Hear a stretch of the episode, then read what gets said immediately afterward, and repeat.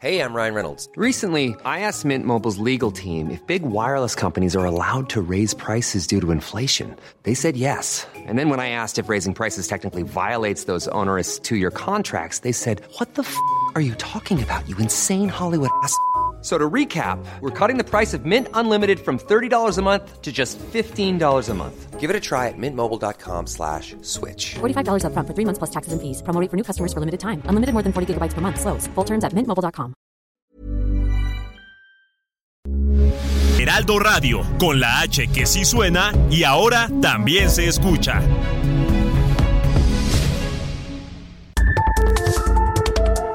Las coordenadas de la información. Con Alejandro Cacho.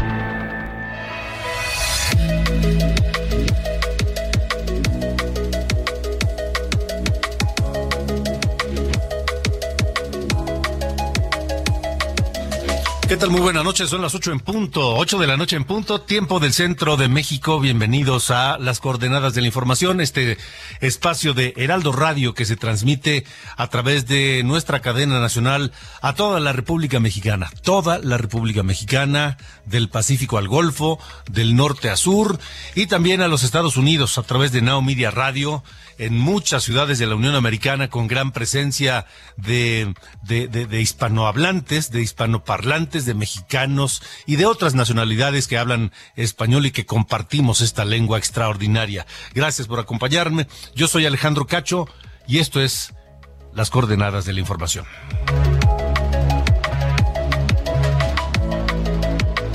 Vaya, vaya día lleno de asuntos importantes, vaya día lleno de temas que comentar. Eh, lo estaremos haciendo ya con la calma de la noche, ya en el momento en que pues nos disponemos a, a relajarnos, a tratar de estar tranquilos, de terminar el día, de analizar con calma las cosas y de reflexionar sobre los temas que esta noche tenemos aquí en, en, las coordenadas de la información. Comenzamos diciéndole que hay 17 ciudades en México que aparecen en el ranking de las 50 ciudades más violentas del mundo en el año 2022. 17 de las primeras 50. Esto fue presentado por el Consejo Ciudadano para la Seguridad Pública y la Justicia Penal. Siete de estas ciudades mexicanas están en los primeros lugares de violencia, es decir, siete de las primeras diez. Y por sexto año consecutivo, una ciudad mexicana es la más violenta. ¿Cuáles son y por qué? Lo estaremos platicando esta noche aquí en las coordenadas de la información con José Antonio Ortega, el presidente del Consejo Ciudadano para la Seguridad Pública y la Justicia Penal.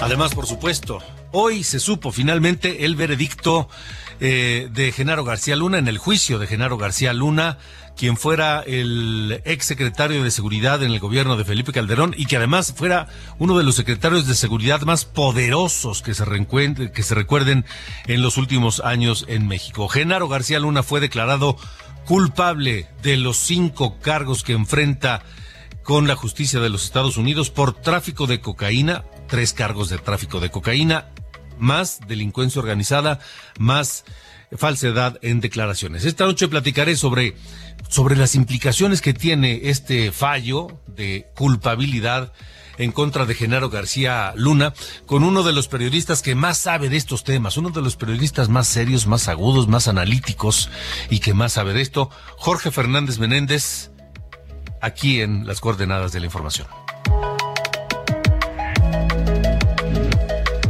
Y este viernes, este viernes se cumple un año de la invasión rusa contra Ucrania. Un año ya. Y no ha bastado la condena de la OTAN, la condena de la ONU. A Vladimir Putin no le ha importado nada. No le... trata de... No le importa incluso la suspensión del Tratado de Reducción de Armas Estratégicas que firmó con Estados Unidos. Eso causa tensiones, por supuesto. Esta noche platicaremos con la embajadora de Ucrania en México, quien se ha cansado de levantar la voz y de exigir que el gobierno de López Obrador sea claro en su condena a esta invasión y no ha tenido la respuesta esperada por parte del gobierno de Andrés Manuel López Obrador. Esta noche aquí, la embajadora de Ucrania en México, Oksana Dramartetska.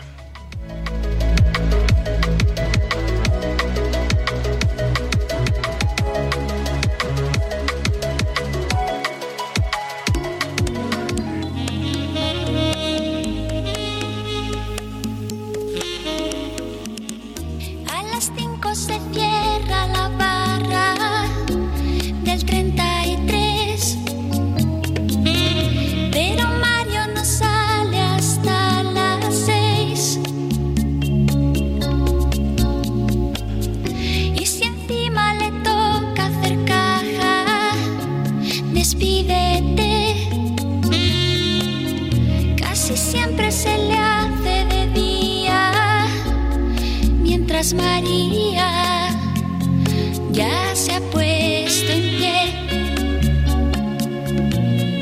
Ha hecho la casa, ha hecho hasta café y le espera medio desnuda. Mario llega cansado y Ay, iniciamos hoy con Mecano. Este grupo, esta agrupación española de los 80 que pues saltó a la fama con muchos temas muy inteligentes, sobre todo muy inteligentes y muy bien escogidos para hablar de temas eh, muy sensibles a, a los a los a los aficionados, a los a los a la audiencia de aquella de aquella parte final del siglo XX. Mi querido Ángel Arayano, ¿cómo estás? Muy bien, Alejandro, gracias. Buenas noches. Vi, sí, bien lo dices. Por ejemplo, esta cruz de navajas que habla pues de un caso de infidelidad motivado ya por la monotonía, que María eh, pues aprovechó que Mario se fue a trabajar, pero no contaba con que ese día hubo redada y cerraron la tienda y cuando regresa pues lo encuentra en- ahí apasionado, eh, romance y termina mal, ¿no? Termina con la muerte de Mario. Así que esta historia que cuenta eh, Mecano en Cruz de Navajas, pues e- es una composición de José María Cano, a quien vamos a estar recordando hoy por su cumpleaños. Él nació el 21 de febrero de 1959. Y justamente con esta canción Cruz de Navajas fue con la que despuntó, digamos que ya en la madurez mecano, porque tenía algunos trabajos previos en donde pues se desprendieron canciones como esa de maquillaje, o la de Hoy no me puedo levantar, o la de Barco a Venus, pero fue con este disco de 1986 Entre el cielo y el suelo en que pues despuntó esta banda y todos le pusieron atención con canciones como eh, pues Hijo de la Luna, Me cuesta tanto olvidarte, No es serio este cementerio, Cruz de Navajas y todas ellas composiciones de José María Cano. Las otras, las que te decía de Barco a Venus, la de No me puedo levantar, eran del hermano de Nacho Cano. Pero dicen que cuando José María Cano se compró el piano y comenzó a componer, aguas, ¿eh? Porque ahí sí vino ya el despunte. Canciones, te digo, como estas, o las que vinieron más adelante, como la de eh, No hay marcha en Nueva York, este, la del blues del esclavo, en, en fin. Y pues conjuntados con la voz de Ana Torroja, se hizo todo un fenómeno allá a mediados de los 80, mi estimado Alejandro. Sí, fue una pena que se separaran, ¿no? Sí, pero pues cada quien ya agarró su camino. De hecho, eh, José María Cano ahora se dedica a la pintura. O sea, sigue en el arte, en la música, pero se inclinó más por, por, por las artes plásticas. Sí. Pero sabes que no, no ha habido otro, otro grupo o, otro solista, otro compositor con la sensibilidad de Nacho Cano y con, y con el talento de los hermanos Cano más, más, más este, ¿cómo se llama? Ay, esta mujer, Ana Torroja. Ana Torroja. Sí. este, para, para poder, pues no sé, adornar o mostrar o hablar o abordar a través de la música ciertos temas. Imagínate, imagínate hoy una, una composición o una canción de Mecano hablando de la equidad. Sí, pues Por sí. ejemplo, en, en ¿no? ese en ese momento, este, pues de la diversidad sexual y, y Ana Torroja cantaba como si fuera hombre, ¿no? De Claro. repente dices, ¿por qué canta como hombre, no? Claro, Eh, imagínate, imagínate un tema hablando del, de, de- de- de este, de, de- de Mecano, hablando del lenguaje inclusivo. del inclusive, Del- ¿no? ¿no? Imagínate. ¿Cómo están, amigues, no? ¿Qué tal? Así es. Y hay, hay un Nos tema hace falta Mecano. se- ¿eh? hay un tema que se llama heterosexual, me dice aquí mi Sí, mi sí, operador. heterosexual, que, ¿No? es- heterosexual que, que, que abord- abordó esto, todavía lo alcanzaron este con este tema heterosexual. Sí. Este, pero imagínatelos con los temas de hoy, ¿no? Así es. Eh, Ayer hablábamos de Manuel Ale- Alejandro, pues es también mediados de los 80, Sí. pero temáticas totalmente diferentes, ¿no? Totalmente, sí. Ellos, este, pues entrando de lleno al cambio de mentalidad, a los, las nuevas tendencias, y pues ahí quedaron y quedarán para siempre como Así es. este gran grupo que fue Mecano. Sin duda. Bueno, pues este, los estaremos escuchando Sí, esta no- noche. Noche de entonces. Mecano, Me exactamente. parece ¿no? genial. Me Ahí parece muy está. bien. Gracias, Ángel. Gracias, Alejandro. Buenas noches. Buenas noches.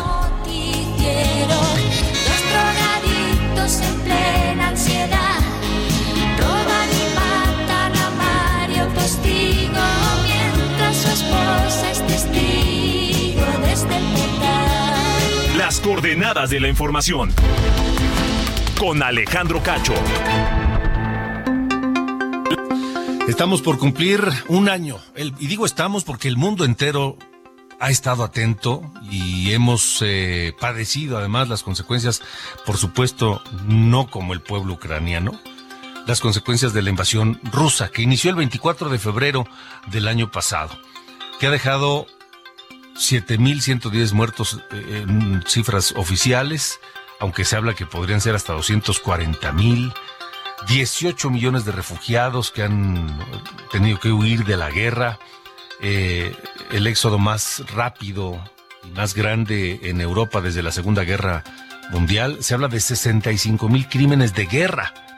Y todo esto con la mano de Vladimir Putin por detrás. En medio de esta tensión, la decisión de Putin de suspender el nuevo tratado de reducción de armas estratégicas que firmó con Estados Unidos para el control de armas nucleares. Esta noche me da gusto saludar a la embajadora de Ucrania en México, la embajadora, a la embajadora Oksana Dramaretska, quien además pues se ha cansado de pedir, exigir al gobierno mexicano una posición clara de condena ante esta invasión que hasta el día de hoy, un año después, no ha llegado. Embajadora, gracias por estar con nosotros. Sí, muy buenas noches. Gracias por invitarme. ¿Cómo está Ucrania hoy a un año de la invasión? Bien, como usted ha, ya ha mencionado, es eh, un año muy, muy difícil para nuestro país.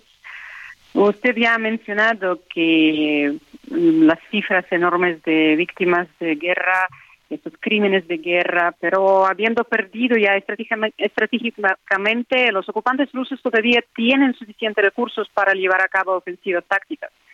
Cerca de tres 326 mil efectivos eh, luchan actualmente en Ucrania y se están con- concentrando para accionar nuevas ofensivas. La línea de frente, pueden imaginar, la, la línea de frente activa con el agresor ruso constituye mm, 1.500 kilómetros, mientras que la línea de frente general de los eh, defensores ucranianos es 3.786 kilómetros pues eh, se- la consecuencia de agresión rusa son daños enormes eh, de, de infraestructura civil, pues eh, casi 50% del sistema energético ucraniano está dañado porque desde otoño Putin lancha, lancha estos cohetes y bombas contra infraestructura energética de Ucrania. Puede imaginar que eh, hoy en día Ucrania es un país eh, más con más minas en el mundo. Tercer parte del territorio ucraniano requiere desminado. Pues esto requería al menos cinco años para desminarlo. El daño ambiental en Ucrania causado por la guerra de Rusia se estima en más de 46 mil millones de dólares. Y el costo de las necesidades de reconstrucción y de recuperación de Ucrania debido a la guerra de agresión de Rusia, según el Banco Mundial, se estima en, en alrededor de 600 mil millones de dólares durante los próximos 10 años. Entonces, puede imaginar este, este nivel de destrucción de em, mi país. eh, embajadora, em, ¿requerirá una reconstrucción eh, Ucrania después de esto? Cuando termine esto, que no sabemos cuándo será. Sí, claro, yo menciono que esta cifra de que se, que, se, que menciona Banco Mundial, 600 mil millones de dólares. Pues Ucrania ya ha preparado el Fast Recovery Plan para recuperación de Ucrania en estos tiempos de, eh, de invierno, cuando necesitamos restablecer nuestra estructura energética. Pues eh, todo esto requiere, requiere mucho dinero.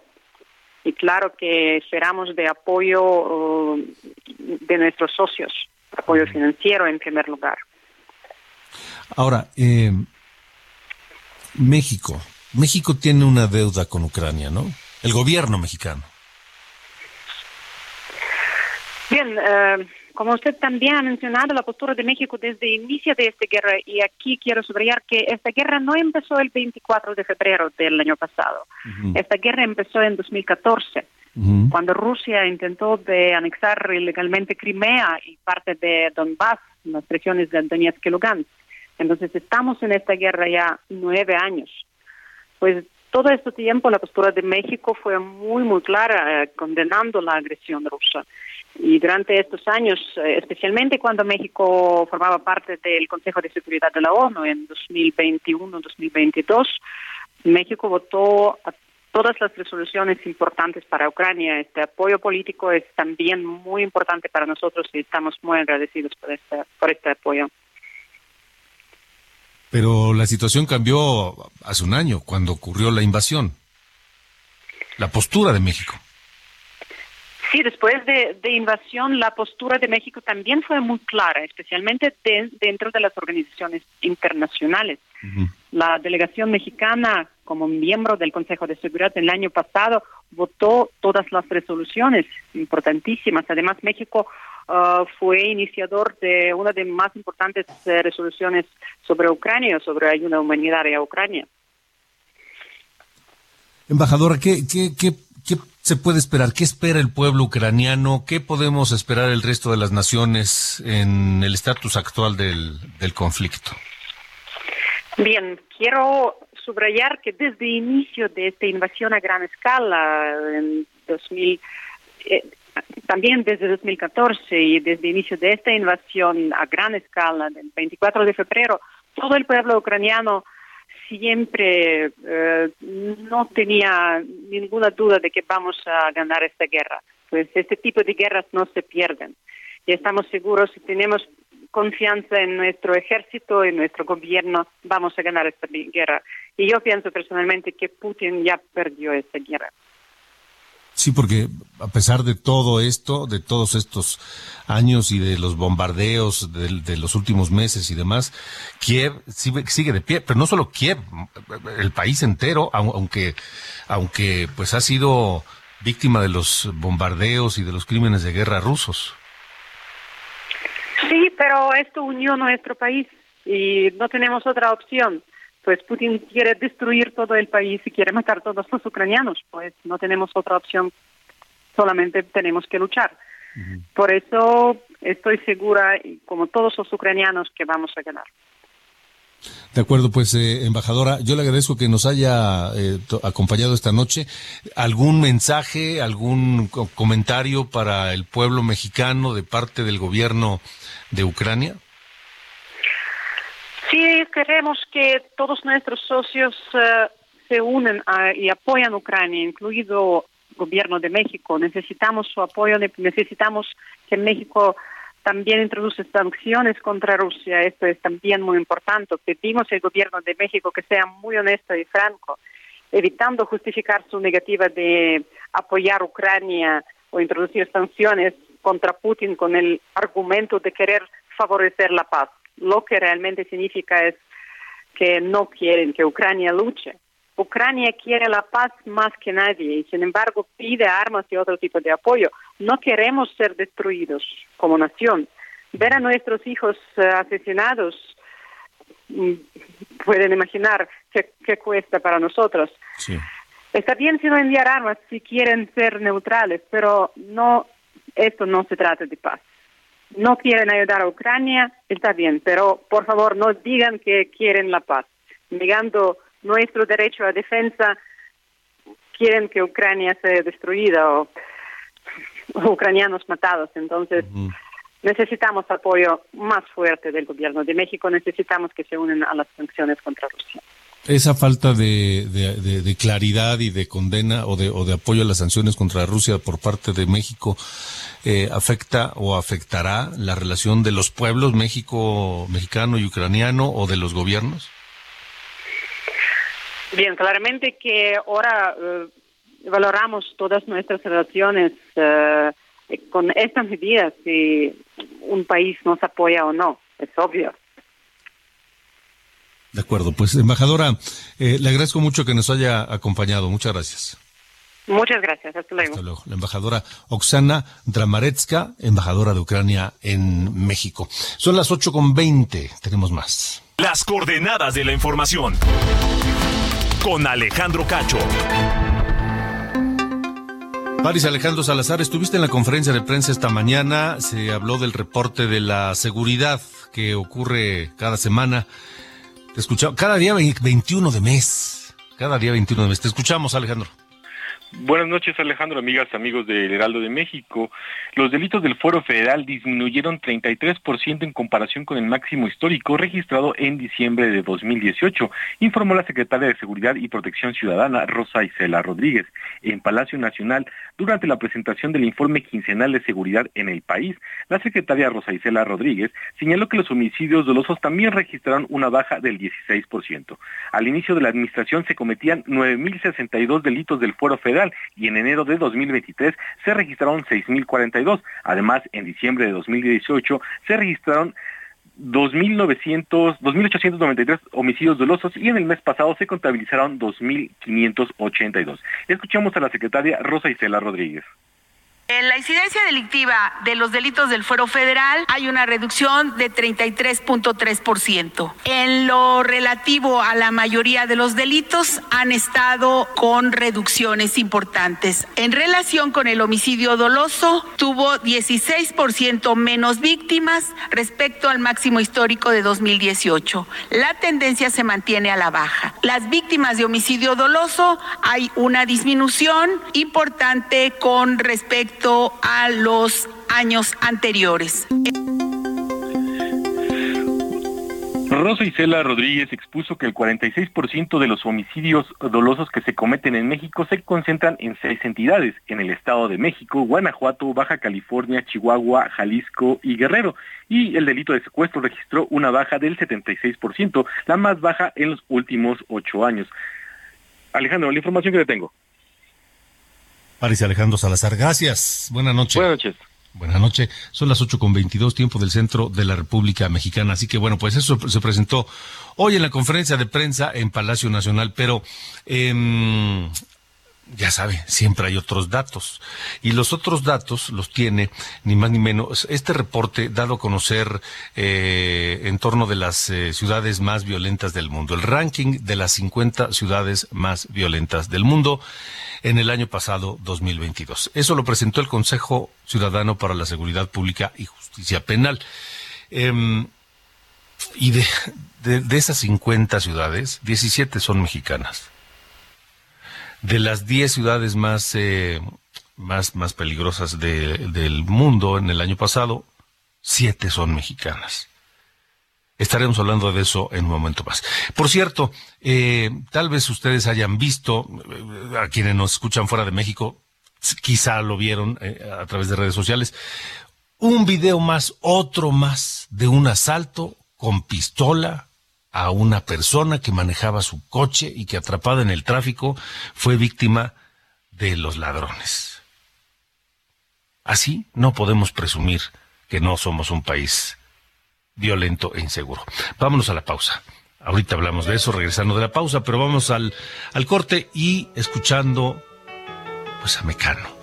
Porque José María Cano, su, su integrante, músico, compositor, productor discográfico, hoy es artista plástico, cumple años, cumple 64 años, nació el 21 de febrero de 1959 y esto se llama Me cuesta tanto olvidarte, Mecano. Y ese algo que soy yo mismo es un cuadro de bifrontismo que solo da una faz. La cara vista es un anuncio de.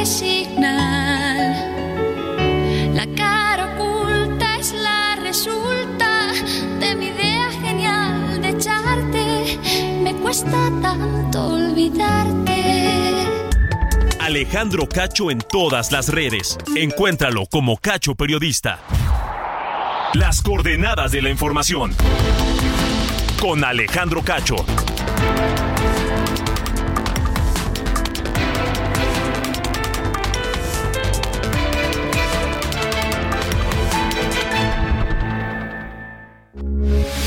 Heraldo Radio, con la H que sí suena y ahora también se escucha. Hiring for your small business? If you're not looking for professionals on LinkedIn, you're looking in the wrong place. That's like looking for your car keys in a fish tank. LinkedIn helps you hire professionals you can't find anywhere else, even those who aren't actively searching for a new job but might be open to the perfect role. In a given month, over 70% of LinkedIn users don't even visit other leading job sites. So start looking in the right place. With LinkedIn, you can hire professionals like a professional. Post your free job on linkedin.com slash spoken today.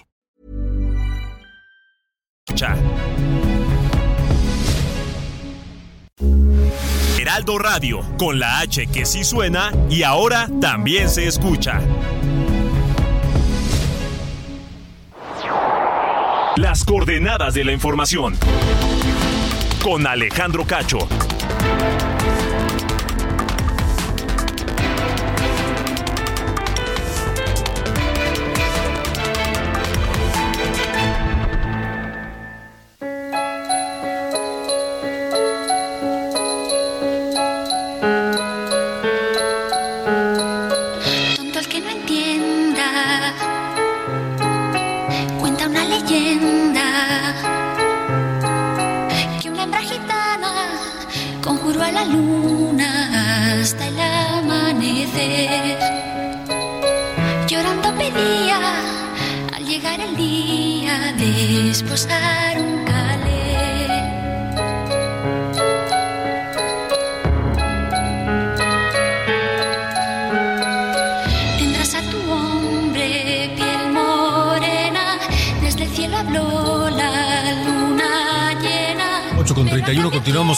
Las coordenadas de la información esta noche de martes. Martes 21 de febrero de 2023. Yo soy Alejandro Cacho y le agradezco que continúe con nosotros esta noche escuchando a Mecano. A Mecano con este tema de José María Cano que cumple años este, este martes, el 21 de febrero de 1959 nació, hoy cumple 64 años y este es otro de sus grandes, grandes, grandes temas. Es Mecano y es hijo de la luna. Hacer con un niño de piel.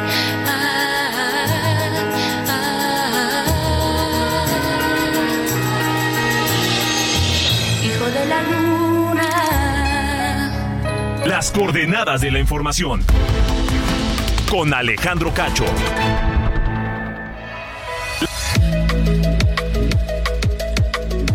Buenas noches, este es el resumen de noticias.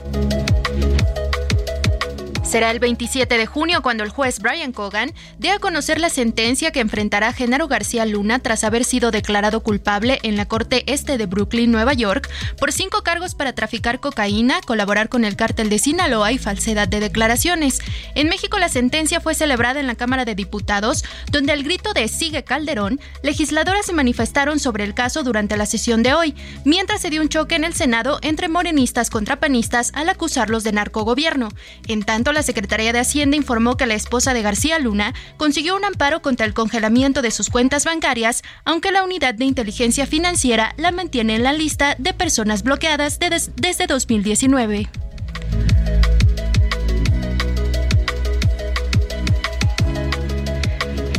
Un juez federal en Sonora ordenó la aprehensión de Ovidio Guzmán, hijo de Joaquín El Chapo Guzmán, sin que se precise por qué delito se ordenó la detención de El Ratón, quien actualmente permanece en el penal de máxima seguridad del Altiplano en el Estado de México debido a una orden de detención provisional con fines de extradición.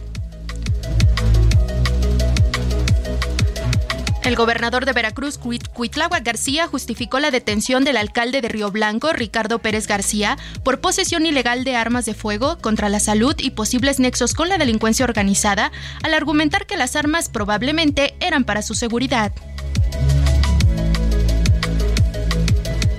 En comisiones del Senado se aprobó sin cambios el dictamen de la Ley de Protección del Espacio Aéreo Mexicano para que sea la Sedena la que vigile y proteja el espacio aéreo.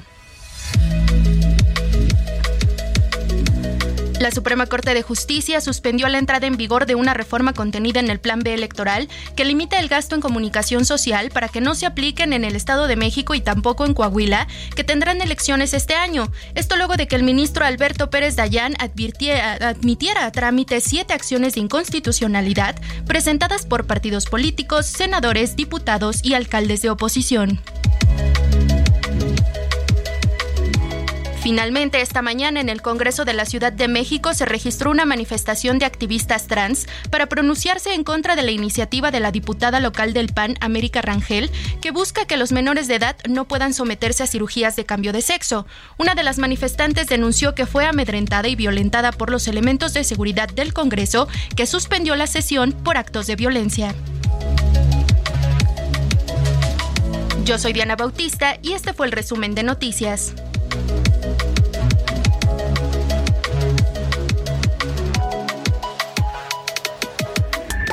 Alejandro Cacho en todas las redes. Encuéntralo como Cacho Periodista.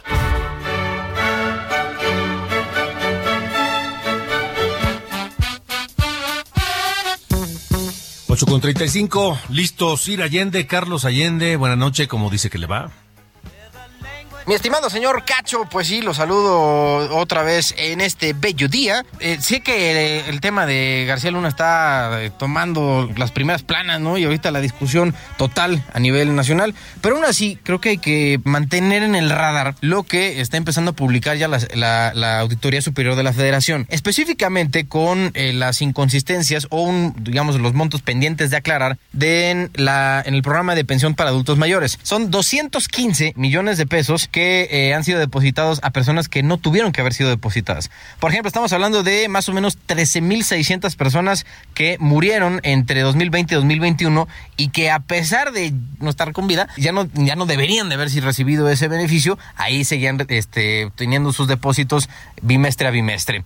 Eh, habrá que ver cómo demonios está manejando el padrón de estos programas, porque pues, deja mucho que desear que personas que hayan muerto incluso antes de 2021, durante todo ese año siguieron eh, recibiendo esos, beneficios ¿no? de este programa social.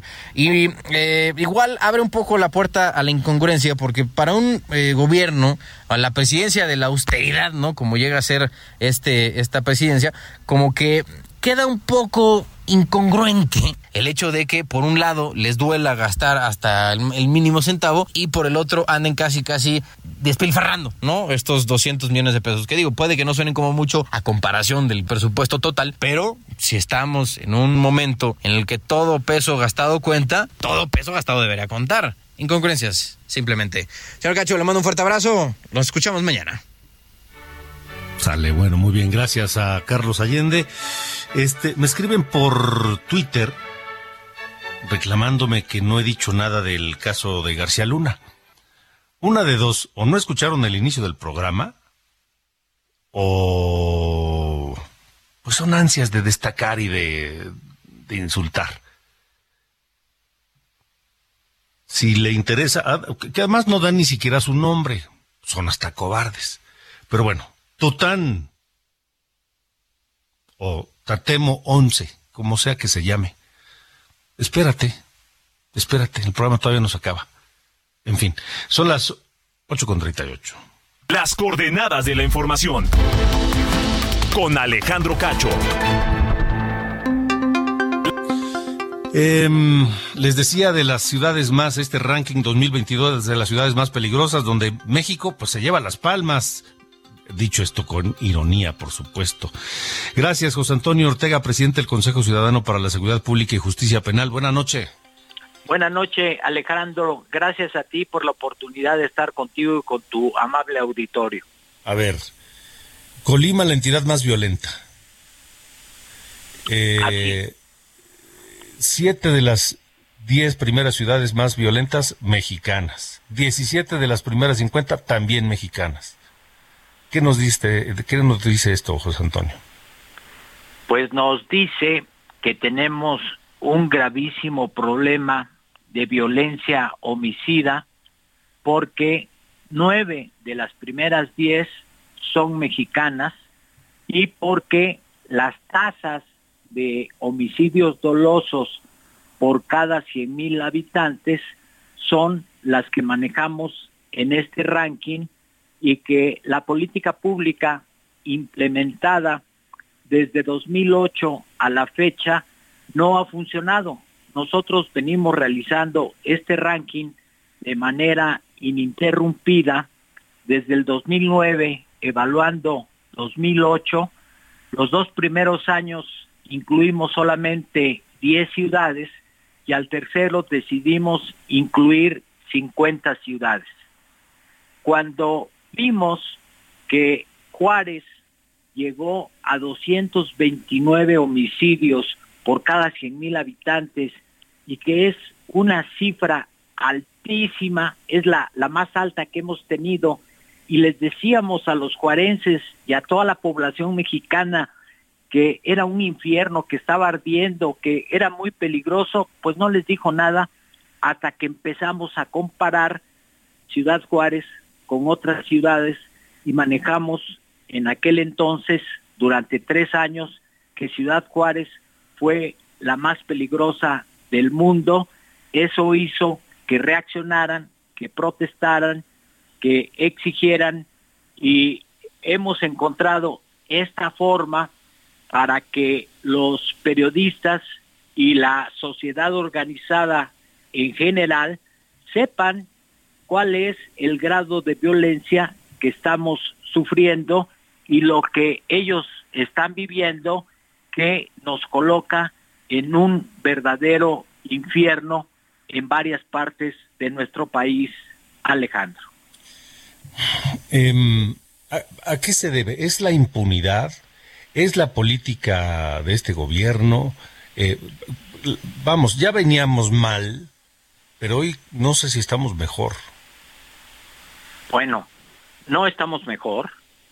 Evidentemente que las políticas públicas implementadas con el presidente Calderón y con el presidente Peña no funcionaron, fueron insuficientes, pero las políticas de ahora, de abrazos no balazos, evidentemente que han sido peores y que han llevado a que tengamos más ciudades incluidas en este ranking.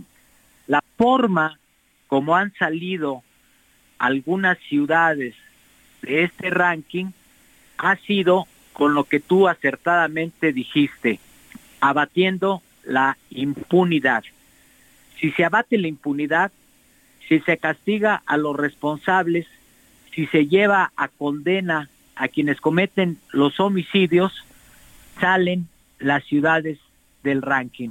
Y así ha sucedido en Guatemala, El Salvador, Nicaragua, que han tenido ciudades en este ranking y por lo menos en Guatemala y El Salvador ya salieron y esperamos que no vuelvan a entrar. Ahora, em, esto es muestra de que sí se puede. ¿Qué han hecho allá que acá nos está faltando? Lo que ellos han hecho es investigar, detener, judicializar, condenar a los verdaderos responsables de los homicidios. Evidentemente que el problema es similar al que tenemos nosotros y que es esa lucha permanente de los grupos criminales y la actuación de sus milicias privadas que son las que impunemente asesinan, cobran derecho de piso, roban con violencia, secuestran y lo que ellos han hecho es castigarlos es llenar las cárceles de estas personas con juicios apegados a derecho y en donde se les condene y permanezcan ahí. Eso es lo que han hecho, esa es la fórmula secreta, eso es lo que hizo también Álvaro Uribe en Colombia para bajar la violencia en los ocho años que estuvo de presidente. José Antonio, pero no se ve que en este país estemos en ese camino. No, desgraciadamente no se ve que en ese que en México estemos en ese camino, al contrario, este, vemos como a la Guardia Nacional o al Ejército Mexicano ya los criminales les perdieron el respeto, los insultan, los escupen, les quitan sus armas, a veces hasta los secuestran y luego los intercambian por los eh, detenidos que ellos tienen. Y las milicias privadas pueden entrar a cualquier población, 50 carros blindados, llegar a asesinar, se van y no pasa nada. O sea... Pues mientras eso no cambie, la situación va a seguir por lo menos igual. José Antonio Ortega, gracias por haber estado con nosotros. Gracias a ti por la oportunidad. Un abrazo. Hasta luego. Buenas noches. Ahora sí, vamos a hablar de Gerardo, de, de García Luna. Entonces, de Genaro García Luna, que hoy fue declarado culpable de cinco cargos por un jurado allá en Brooklyn, en Nueva York. 844. Las coordenadas de la información. Con Alejandro Cacho. Jorge Fernández Menéndez, uno de los periodistas más eh, enterados, un periodista agudo, mesurado, serio, eh, experto en estos temas de narcotráfico, de seguridad. Me da mucho gusto saludarte, Jorge. Buenas noches y gracias por estar con nosotros. Alejandro, gracias, gracias. Es un placer estar contigo, con todos los amigos de tu auditorio. Igualmente, Jorge. 20 días de juicio, tres días de deliberaciones del jurado cinco cargos de, de culpable, es decir, cinco, condenas recibirá Genaro García Luna. Es el, es el, es el ex funcionario mexicano de más alto nivel llevado al, ante la justicia de Estados Unidos, cosa que nunca había ocurrido antes. ¿Qué, qué, te dice todo eso, Jorge? Mira, es, como tú dices, es el ex funcionario de, de, sobre todo de seguridad, con la posición que tuvo Genaro García Luna, eh, más importante llevado ante la justicia estadounidense. Eh, lo que a mí me deja de mal sabor de boca este este proceso es que no haya habido pruebas materiales contra García Luna. Después de años de investigación, no hay una foto, no hay un video, no hay una conversación telefónica, ni siquiera sospechosa que hayamos podido escuchar en el juicio. Lo que hemos escuchado son testimonios de los 25, 26 testigos, siete de ellos que son los importantes, son eh, narcotraficantes convertidos en testigos protegidos, que son los que hacen las acusaciones contra García Luna, y tres de ellos en particular que son los, los únicos que dicen que eso les consta personalmente, que son el Lobo Valencia, eh, el Sergio Villarreal el Grande y el Rey Zambada, el hermano de Ismael el Mayo Zambada. Y, y con base a esas tres acusaciones, la Fiscalía eh, logra sacar este, este veredicto de culpable en, un juicio que tiene muchas lecturas políticas, creo yo, en Estados Unidos y en México, pero que seguirá siendo controvertido desde el punto de vista de que no han existido esas pruebas materiales que fueron, por ejemplo, abrumadoras en el caso del Chapo Guzmán o en otras investigaciones que se han realizado en Estados Unidos, como por ejemplo el de uno de los propios testigos protegidos que estuvo ahí, que es el caso de Edgar y el ex fiscal de Nayarit. Ahora, Jorge, em, efectivamente, es decir, este, este veredicto, cualquiera que hubiese sido, culpable o no culpable, iba a ser tomado en base a, pues, dichos, ¿no?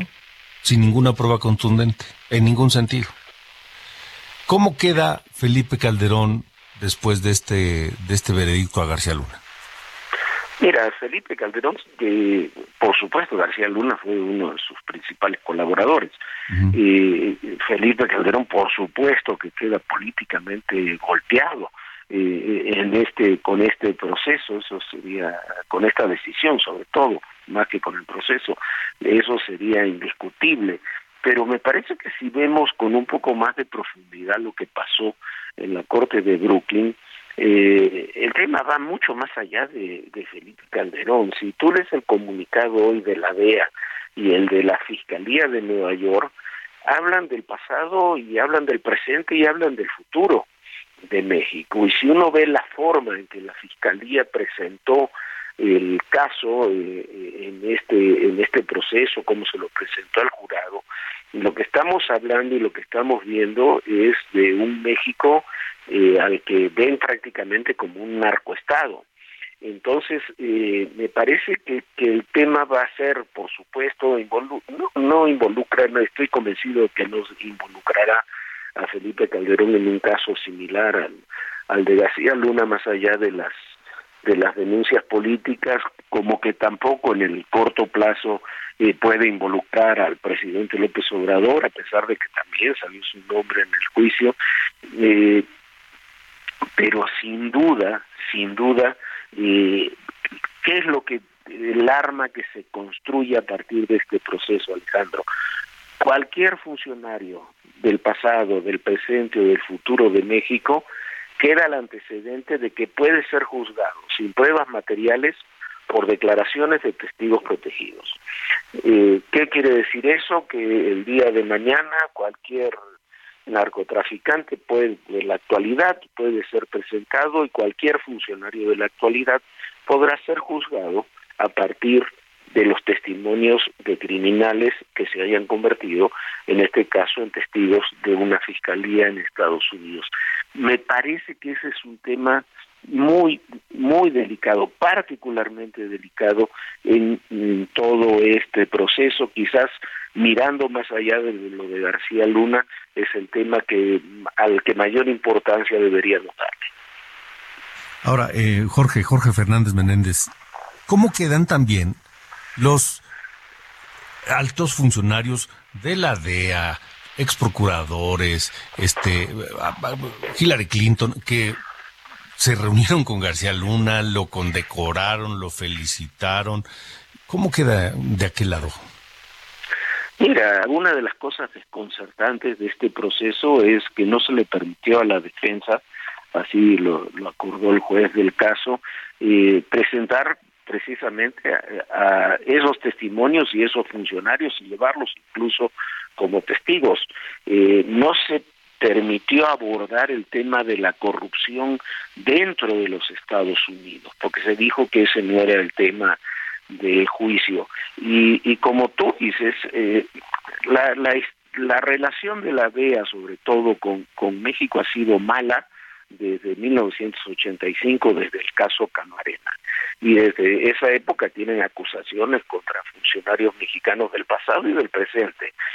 Pero eh, el, el, punto es que, qué es lo que hace controvertido todo esto sin pruebas materiales, es que García Luna fue el más estrecho colaborador de la DEA que ha tenido México desde 1985 hasta el día de hoy trabajó eh, en forma no cercana, más que cercana. Es un hombre formado incluso en los Estados Unidos. En el, durante el gobierno de Calderón estaban operando en México más de 300 agentes de la DEA, de los que estaban certificados y, aprobados por las autoridades. Y uno se pregunta si durante 10 años ninguno vio nada cuando uno de un ex agente de la DEA apareció en el juicio y decía que bueno que tenían eh, indicios de sobornos desde que García Luna estaba en, su cargo en la AFI, uno se pregunta, bueno, ¿y nunca lo investigaron? ¿Nunca hicieron grabaciones telefónicas, aunque sean subrepticias?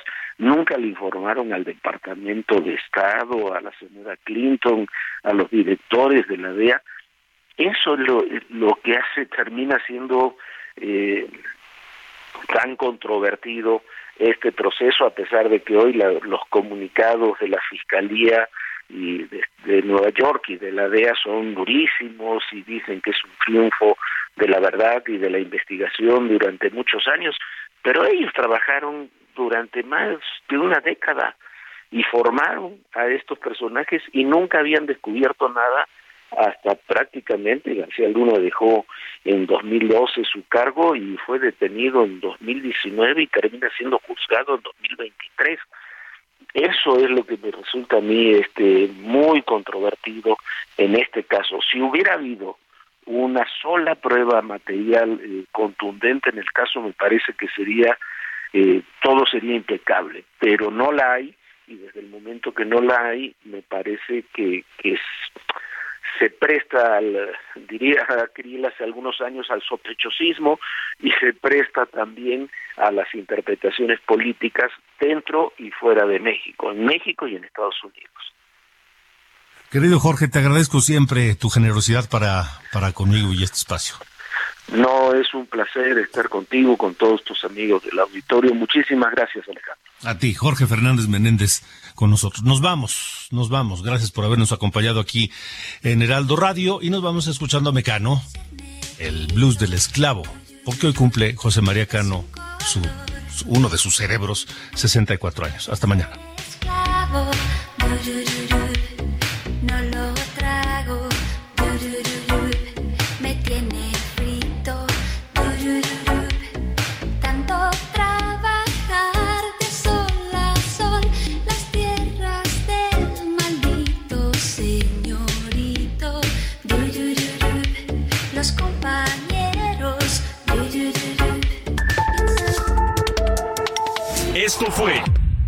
Coordenadas de la información con Alejandro Cacho.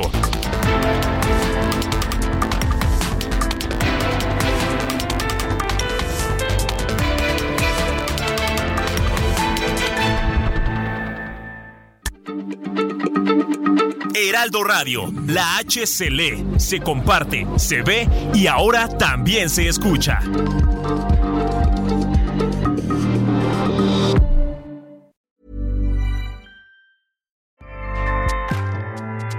ACAST powers the world's best podcasts. Here's a show that we recommend. The Real Housewives is a guilty pleasure for most, but if you're looking to not feel guilty about that pleasure, tune in to Everything Iconic with me, Danny Pellegrino, where I break down all the messy moments and behind the scenes antics of Bravo's popular franchise. And on Everything Iconic, I also interview celebrity guests like Kelly Ripa, Kiki Palmer, Drew Barrymore, Cameron Diaz, and more about their guilty pleasures, their past work, and so much more. So if you're pop culture obsessed and find yourself watching way too much reality TV like me, tune in to Everything Iconic with Danny Pellegrino wherever you listen to podcasts. ACAST helps creators launch, grow, and monetize their podcasts everywhere. ACAST.com.